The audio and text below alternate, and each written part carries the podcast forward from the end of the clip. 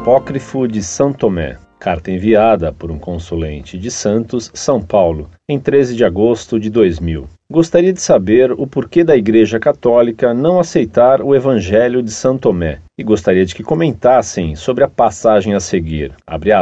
O reino de Deus está dentro de você e à sua volta, não em prédios de madeiras ou pedras. Rache uma lasca de madeira e eu estarei lá. Levante uma pedra e me encontrará. Fecha aspas.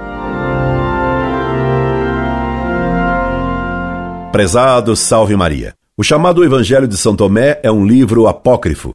Ele falsamente se apresenta como sendo escrito por São Tomé, quando, na verdade, foi escrito por um gnóstico para iludir os primeiros cristãos. Sendo um pseudo-epigráfico e sendo herético, a igreja não pode aceitá-lo. A frase que você me pede para comentar é de sabor panteísta, pois dá facilmente a entender que Deus está substancialmente presente nas coisas criadas. Deus não está presente no homem como o sangue está em nossas veias. Nem está presente num pedaço de madeira como a seiva ou as matérias que entram em sua composição.